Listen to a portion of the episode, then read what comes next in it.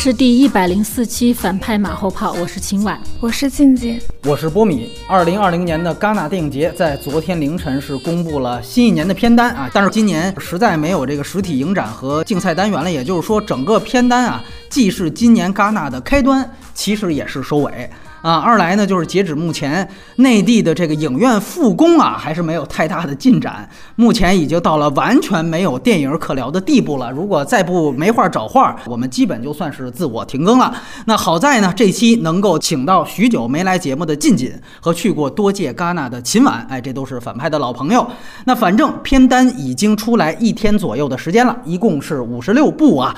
那么首先问到两位，就入围的导演水平而言。这算不算是史上？最烂的一届戛纳，秦晚这边，嗯，这个确实应该是 史上最烂，但是这样说出来也是有有一点可惜，因为毕竟是因为疫情的缘故嘛，然后大家都改变了发行计划，所以其实戛纳应该是把那些仍然坚持报名的片子都放进来了，应该其实很多电影是不太可能入围的。之前。好多导演都不太认识，对于影迷来说是感到莫大的挑战。然后他最有名的应该就是他的的那个《法兰西特派》的导演啊，对对对对对，维斯安德森安德森，对他也是一个网红的导演，就是因为我们呃都有个认知啊，这是因为疫情的原因啊，感觉就这届戛纳不得不去取消了这个竞赛单元。从这个入围片单来看，感觉一旦取消竞赛单元之后啊，是世界杯秒变友谊赛，感觉大牌根本就不来。这五十六部里边啊，这个导演拿奖次数最多的啊，居然是这个麦温，此前说两次入围主竞赛拿了两个奖。然后呢，还有一个人是《狩猎》的导演温特伯格，哎，原来也跟拉斯风他们都是这个道格玛九五系的，他们两个还都特别巧，都是原来拿过一个最小的这个小评审团奖，外加一个演技奖，可想而知这届的整个的阵容有多寒酸。像麦温最早他入围的时候，一致被认为是走后门的啊，吕克贝松前女友居然在这届就已经成了这五十多个导演里边最大牌的了啊。还有人就包括说这个韦斯安德森，呃，要在戛纳来讲，他生涯其实只入围过一。一回主竞赛单元应该是这个《月升王国》对，而且呢是颗粒无收，包括好像说更熟悉的，比如说什么欧荣啊、何赖直美啊这些，其实之前虽然多次入围，但是也都没拿过任何奖。这就是整个五十六部这个作者的基本水平了。而前金棕榈不仅是一个没有，而且甚至说拿到过评审团大奖或者最佳导演奖的。都是一个没有的。呃，虽然我记得之前我们也聊过，说这些呃所谓电视节电影奖，无无非就是给大家画个片单，本身也是文无第一。但是你发现了吧？真的，一枚竞赛啊，这个整个大牌的导演根本不来了。可能现在好多朋友可能还不了解所谓公布的这个片单官方单元到底是个什么意思。简单来说呢，就是你可以以后在发行的时候，这片头都可以打上，说是戛纳选择，算是这么一个 logo。这个可能是目前最直接入。围这个片单有的好处，其他的好处呢，可能福茂也说了一些，大概可能说也是通过我们的一些资源，会帮助这些电影呃进行进一步的发行什么的。这些电影打上它的 logo 之后，其实它也不是说在戛纳放，它也只是说之后要跟其他的电影节进行合作，包括多伦多呀、威尼斯呀都有可能。所以像华语片入围的，其实我问了导演，他也不知道接下来是现就是对现在是怎么放，就还没有定，就后面到底去哪个电影节来。目前来说，它就还只是一个 logo 而已。现在咱们看到，像阿比查邦、南尼莫瑞蒂都属于前金棕榈，完了再加上保罗罗范霍文、卡拉克斯，像这些所有的导演都选择不来今年的戛纳，其实一定说明对今年的戛纳这个所谓的推荐作用并不太看好。大家觉得更多是出于作者自己更希望进入到一个竞赛单元，然后获得一些奖项的认可，这方面驱使这些电影最后没选择这届没有竞赛的戛纳。还是说，是背后资本的原因，也觉得可能这些艺术片儿更需要奖项的加持才更好卖。哎，我觉得两者都有呀。就作为一个那个作者导演，尤其是大牌作者导演的话，他当然希望我是来竞赛的，而不是来参与某种友谊的。我觉得是不是有一种效应，就是当一个大导先撤了，那剩下的大导就会跟着。因为如果跟你同场竞赛的都是这些导演的话，你肯定也觉得没什么意思呀。哎。还有就是那发行商当然是啊，本来这个艺术片的售卖，它如果有奖项加持的话，当然是能够在已经非常成熟体系里头搭上了便车。嗯，那如果只有一个 logo，只是说你这个电影合格，通过了某种普遍意义上的艺术标准，但不能说明任何问题，那你怎么在这样一个其实是浩如烟海的艺术片市场里突出呢？我觉得有道理。包括咱们按照近锦这说法回去看法兰西特派。你感觉像这样的片子，为什么他就愿意来？一来是要是有竞赛，他基本上也没什么太大机会。他也是明白的。最主要的是，大家看到众星云集，就维斯安德森的片子从来都不愁卖，哎，所以他跟阿比查邦那肯定不一样。即便我们现在不翻具体数据，我们都明白，比如说布米叔叔当年拿了金棕榈之后，那在全世界肯定跟他没拿的这个奖项绝对差距非常大。因为像那种作者电影，它一定啊需要像金棕榈这样的奖项去加持，所以一旦有这个精彩单元，绝对是不太一样。真正啊，下面就要聊到重点了，呼应当下的话题。这次啊，有一个著名的名导，有两部作品居然同时入围，就是曾经凭借《为奴十二年》获得过奥斯卡最佳影片的著名黑人导演麦奎因。他呢这次入围了两部，一个叫《红树林》，一个叫《情人岩》。但其实呢，你仔细一看，这两部啊都不是电影，而且呢，其实它算是一个剧的两集，就是这个麦奎因他最新的一个黑人题材的英剧《小斧子》的头两集。据说呢，戛纳呢这次之所以选择这两集算是英剧来入围，是因为麦奎因明确的说要把这两集黑人题材的电视剧。献给刚刚在美国被警暴致死的黑人弗洛伊德。我们都知道，现在美国很乱，就是因为这个弗洛伊德之死。这里就牵扯一个问题：是不是说戛纳有一个说如此急切的通过这样一个行为表达自己政治立场的态度？这两个项目，它甚至都不是电影，而是电视剧。就这个事儿。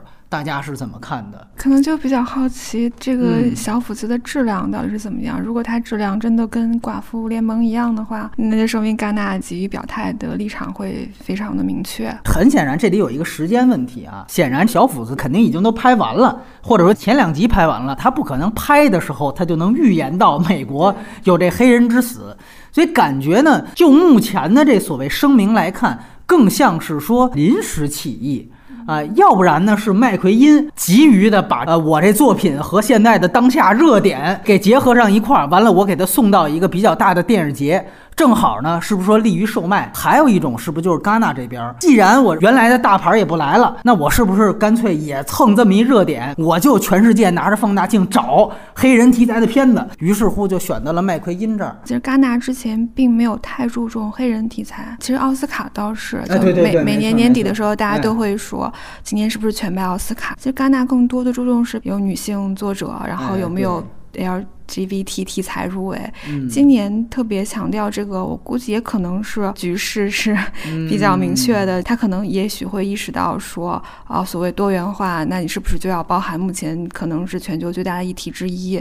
你是不是要进行一些回应？我觉得他可能是第一次意识到这个问题。那其实这里就有一个延展话题，大家原来呢，大家都觉得黑人题材电影好多质量并不配上他那么多提名，所以呢，尤其中国就有这么的一个词儿叫“黑命贵”。结果现在呢？呃，出了这么一个暴乱之后呢，大家又觉得可能像黑人的遭遇啊，就应该得到这个更多的发声。你觉得怎么去平衡这样黑人的电影？其实就这两年，戛纳已经很注意了。去年的《悲惨世界》，我们刚聊过了，黑人导演。更早以前就是斯派克里的《黑色党徒》，在戛纳先拿到了评审团大奖。怎么看这个问题？黑命贵，黑命贵这个翻译可能并不是特别的准。Black Lives Matters，Matters 其实是一个非常轻的表述，就是它也重要，嗯，但是贵。是一个更有优越感的表述，所以说这种黑名贵的翻译在中文语境中，其实对这种运动是污名化的。哎，然后这是第一个问题。第二个，你说它的政治正确的这意义是大于它的艺术的意义。如果我们拿一个单一的艺术标准去评判作品，或者是拿一个纯粹的艺术标准去评判作品的话，这个当然是非常理想的。但是他也许忽视了这样一个我们所谓的至高的纯粹的艺术标准，它本身是一种特权。嗯，就像为什么女性知识分那么少，但你没有考虑到女性读书写字都是很晚才开始的。所以说，当我们讨论说我们要有一个至高的电影标准，但你也许没有考虑到说，在地球上很多国家，他们连制作电影的机会都是非常艰难的。这个时候要求他，哎，你这个光打得不好，或者你这个故事讲的不那么好的时候，本身就是一种不平等。所以这是一方面，但另外一方面说，电影节为了表示某种立场，分猪肉一样的把自己的这个奖项按照另外一种标准来评判的话，我一直觉得标准是动态平衡的，它其实跟道德标准是一样的，它一定是有具有鲜明的时代性的。就如果。真的是说，今年有一部种族标签非常大的作品进入到了某艺术奖项的角逐中，它就是鲜明的反映了这个时代，这是我们需要不断去校正和反思的东西。我沿着这个近景第二个话题来说，我个人觉得，就如果比如说今年恰巧有一部《黑色党徒》，或者说有一部《悲惨世界》，戛纳把它选进来，甚至说大家包装，我觉得都无可厚非。最主要可能现在这个争议是在于史蒂夫·麦奎因，他这两个所谓入围是个电视剧不说，而且呢还是有像亚马逊这样的网大流媒体来参与。我不知道说管他直接叫网剧是不是算对他的污名化啊？但是至少现在这个出品方里是有。我的这个观点是在于，因为之前毕竟戛纳因为流媒体这个事儿连。呃，罗马都拒绝过，结果现在就为了蹭这个黑人的热点，居然不仅说电视剧都选，而且这个连网剧都选进来。我觉得这个是不是有点太拉低自己的底线了？而且呢，我就沿着这个话题说，我发现这次除了这个麦奎因的这个剧之外，这五十六部里面其实还有其他的电视剧。也就是说，整个这个片单它不是一个电影片单。比如说，咱们刚才提到日本的这个大导演深田晃司，他的这个新作其实就是根据。去年的这个日剧《真心的符号》剪辑出来的一个剧场版大电影，这个时长现在的信息是二百二十分钟。你看这个时长三个半小时多，就很像是把日剧的素材给攒一起，就这么往戛纳凑了。尤其我们也知道，日本是经常啊一个剧什么的火了之后给弄个剧场版。这个比这个麦奎因还过分的一点是，就麦奎因那个至少的剧它还没放出来，你这个《真心的符号》，我一搜就基本上这日剧这资源都有了，感觉。觉堂堂的一个这个电影殿堂戛纳电影节，最后居然选择了一堆电视剧来入围，就这个事儿，是不是甚至可以说，连戛纳原来坚持的所谓电影标准跟电影格式，在这一届因为疫情，好像全都不复存在了。戛纳之前也有过展映剧的。历史，历史是，就是二零一七年的时候，其实戛纳就在特别展映的环节，其实就有过邀请两个剧来进入，一个是大卫林奇的重启版《双峰》。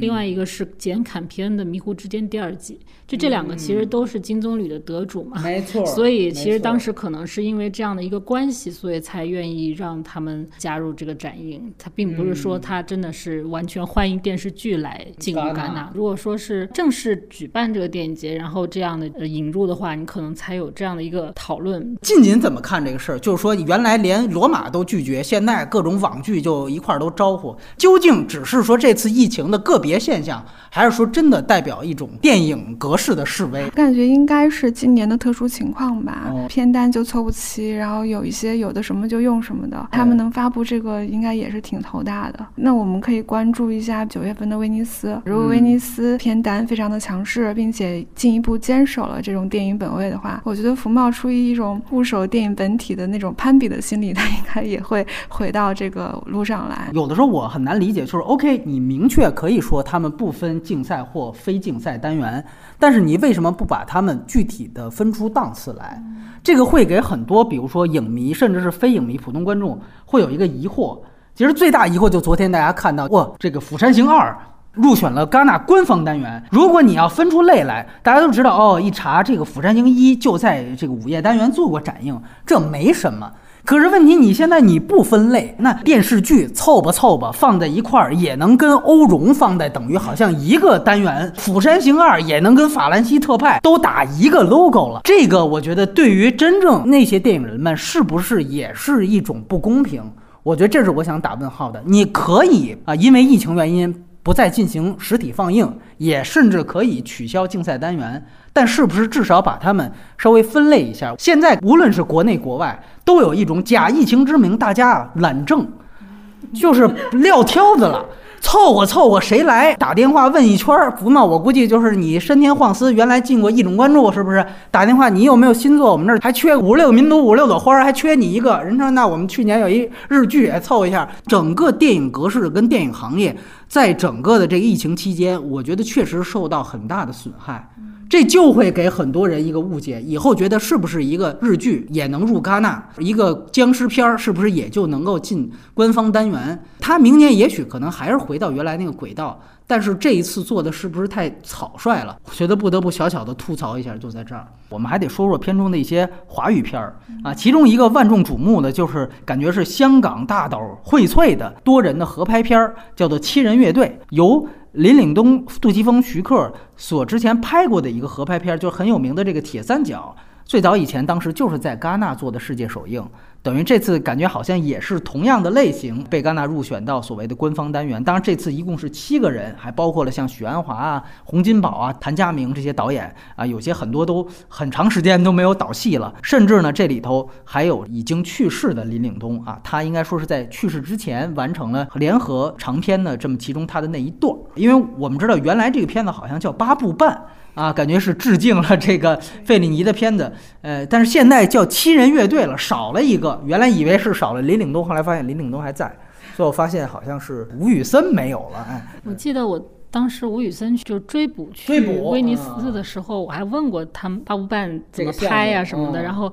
呃，反正他啰里啰嗦说半天也没说出来，就可能他也就后来他自己就放弃了吧。当时好像就是有人拍了，有人没拍的状态了，就已经这也也都好多年了。对，所以他自己说是因为身体原因退出了，然后剩下七个人就就拍。可能我估计林允东也是拍的比较早，所以还留着他的部分。就魏森导演身体原因可能是真的，因为他确实身体不是特别好，包括后来拍追捕那个时候他身体状况就挺不好的了。这个卡斯特别像维斯安德森的电影儿，他有一堆一堆名导，然后拍一个怀旧的东西，就跟法兰西特派是一模一样的。嘿，你看这都连上了，整个它就是一个。所谓的怀念全胶片拍摄年代的这样一个有一个怀旧气息的一个作品，然后他们应该是全部想用上这个胶片来拍摄，传达这种怀旧情感吧。因为这个电影是环亚和中影环亚一起出品的，OK，所以它其实是准备在国内发行的，嗯，所以它的。通稿上写的也是希望能在年内见面，跟观众见面，所以它是有可能上映的，就是之后在内地上映的。对对对对对，所以它才会宣传嘛，所以这个这个电影是可以在年内看到。听这个内容啊，感觉可能更多是迷影性质，甚至是。怀念性质更多一些，香港这个身份或这个色彩，可能也许就没有那么没有那么强烈。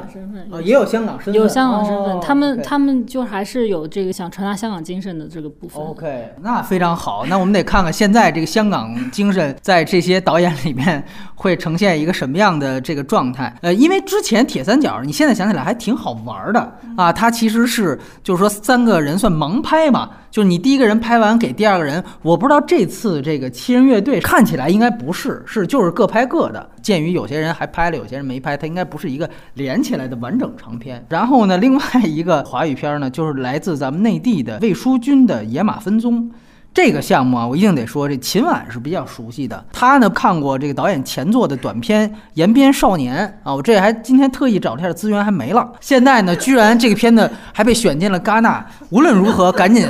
让秦晚给大家介绍一下《延边少年》。当时就是一八年的时候，在戛纳看这个短片单元的时候看过，就是延边的少年，然后他的父亲应该是在韩国，然后他就特别想去韩国找他的父亲。短片它重点不是在这种剧情上面，它其实更多的传递那个少年的一种情绪吧。哎，那它是更像张律的电影，还是更像这罗红枕的《黄海》那种？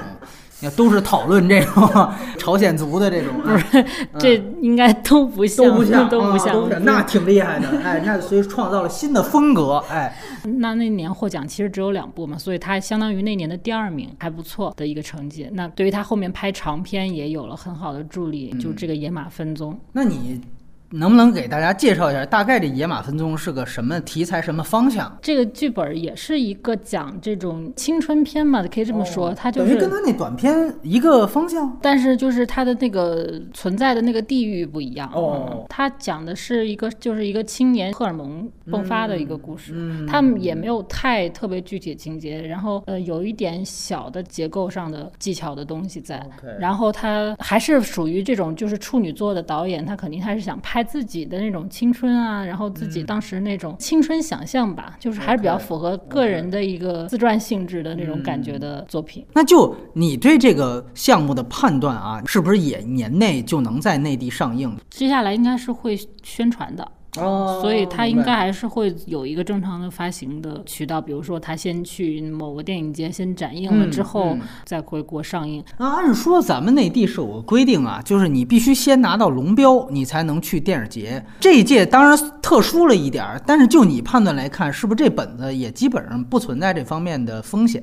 对对对，它没有什么过审问题。呃，我包括还看到，就是这个片子的主演可能是周游，然后李梦也有参演。这个片子属于那种跟，比如说跟在柏林展映过的《过春天》那种有类似吗？其实主要讲的就是一个很个人的一个青春的故事，可能是说男男性的个人，男性男性的一个哦男的年轻人的一个故事，特别个人化。听完了之后，对这个片子，呃，更加没有了解了。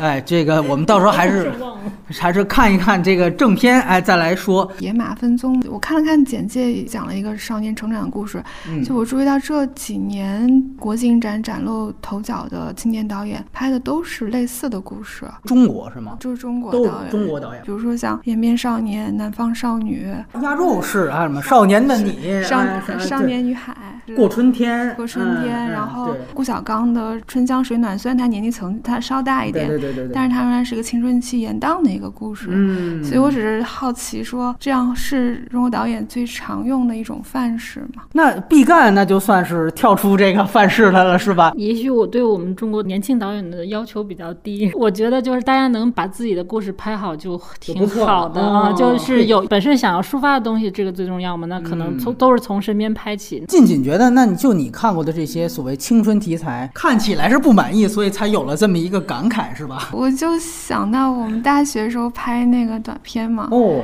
老师就跟我们吐槽说，收上来二十个学生作业，十八个在拍校园爱情故事。哦，往上一摇就是一个塔，往下一摇就是个湖，因为我们学校有一个塔一个湖嘛。啊，这都知道了啊。你是那个十八个，另外那两个是吗？对，对，你看，你应该入这个戛纳官方单元呀。可能最后吧，我们再谈一谈其他的导演。刚才已经聊到了《釜山行二》啊，这个其实这个预告片都已经出了，我看了。其实他明确也都说了，这导演说这次《釜山行二》要致敬的是《疯狂的麦克斯四》。你要这么拐也能拐上去，因为《疯狂麦克斯四》原来是在戛纳做的世界首映啊，我一看确实是个山寨版水平的麦克斯四。就从目前为止，它这个预告片质量，呃，确实不能看好。当然还有其他的片子，吉卜力跟皮克斯这次都入选了，也觉得挺有意思。其实按理来讲，就他们基本上都不是会进主竞赛的啊。这次感觉好像动画片方面，因为它单列了一个这个呃所谓的板块，好像很强一样。而且还有呢，像喜剧这个板块也单列出来了，你感觉更多好像就是法国本土的喜剧。有一种怀疑是更觉得像这次戛纳纯粹做一个公关。对于一些所谓，比如法国他们本土的片子，我有这么一 logo，算是能助推你一把。秦晚这边你想看的还有哪些？乔纳森·诺希特的《最后的话》，它里面的这个演员阵容比较强，强就有夏洛特·兰普林，哎。有阿尔巴·洛瓦彻，还有这个斯特兰斯斯卡斯加德，还有一部就是《上帝之国》的导演对对弗朗西斯里的新片叫《菊石》石然后这个也是比较网红，因为它是一个百合片，谢尔莎·罗南和凯特·温斯莱特作为一对儿出现，然后这个可能大家一听这个阵容，可能就会有些兴奋吧。没错。没错。然后他的上一部其实也是一个一部同志片，对对对，上一部是男童，对对对这一部是女童，感觉突然就嗅到了谢尔莎·罗南要凭借这个片子 N 提奥斯卡的这样一个节奏啊。我觉得这个人设跟卡罗尔是一模一样的吗？哎，就是一个大魔年龄和一个小白兔，然后进在一个一个什么机缘巧合里头，两个人就百合了什么的，肯定是网红片，没错，没错，没错。海报一出来都说像少女图，嘿，哎，你瞧这个，那到底是像少女图，还是像卡洛尔，还是比他们都强？哎，这咱们可以 拭目以待。导演确实上一部啊。呃，应该说也算是口碑非常不错。总之呢，今天聊了半天，我觉得最终回到一个话题，就感觉还是在疫情之下呀，呃，一个电影节能不能守住自己这个底线的这么一个呃期待，或者说这么一个遗憾吧。我自己其实还是觉得，今年的戛纳虽然啊有这么一个特殊情况，之前也都知道没有竞赛单元，但是一最后看到片单。多多少少还是有点失望，可能唯一惊喜就是华语片的存在感反倒比原来要强了，啊，这要真说不是这么搞的话，还真不知道像这种亲人乐队这种它会是一个什么情况。也许只分到一个展映，大家也不觉得有就有多多牛一样。但是现在反正也拉平了，对吧？所以感觉是不是还？呃，有一个期待。其实电影节本身它是一个仪式的系统和阶级的系统，嗯，就它只有片单是完全不能构成一个电影节。即使即使这个片单里面包含了我们刚才提到的所有的没有来的大盘导演，它也不是一个电影节。其实电影节它有很多仪式组成的，比如说红毯，然后进到一个非常庄严、古色古香的电影院去看，以及对于导演和电影人的那种欢呼或者是嘲讽。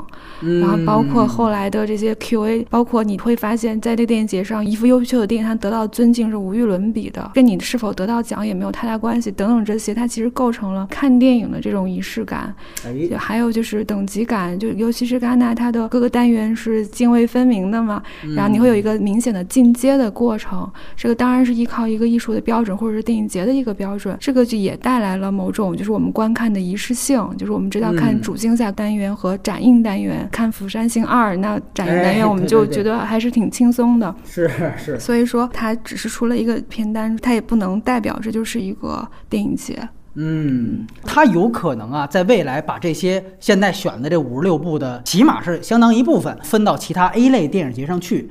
有的呢说威尼斯，又说威尼斯没谈拢，还有的说可能至少会去个圣赛这种 A 类电影节。就是如果有个假设啊，在今年晚些时候疫情正常了。啊，你在威尼斯甚至是圣塞这样的电影节上看到一个单元是戛纳二零，它跟之前你觉得会有什么区别吗？当然会有区别。我觉得现在这个片单它完全就是一个发行的行为，就是它就是大家一个 logo，甚至它后续到底什么计划根本都是没有确定的。是不是这五十六部都能在今年在各大电影节上能够展映看到？我现在都不知道。而且你疫情的发展其实现在其实并没有结束嘛，其他的电影。节会怎么样也是未知数嘛。假设有机会，比如说在威尼斯看戛纳二零二零的片，在那个现场肯定会当做一个我去看了一个展映的。感觉一样，因为就像威尼斯他自己也有其他的展映单元嘛，对对对，就相当于我去看了一个威尼斯的展映单元，然后有戛纳，对，关注的最重要的可能还是主竞赛的那些，因为肯定最强的片子肯定还是会在主竞赛的。没错，等于如果它一旦寄生到其他的 A 类电影节，它也就是一个附属的位置。我们都有一个共识，就是希望这个事情只是这一次的个例。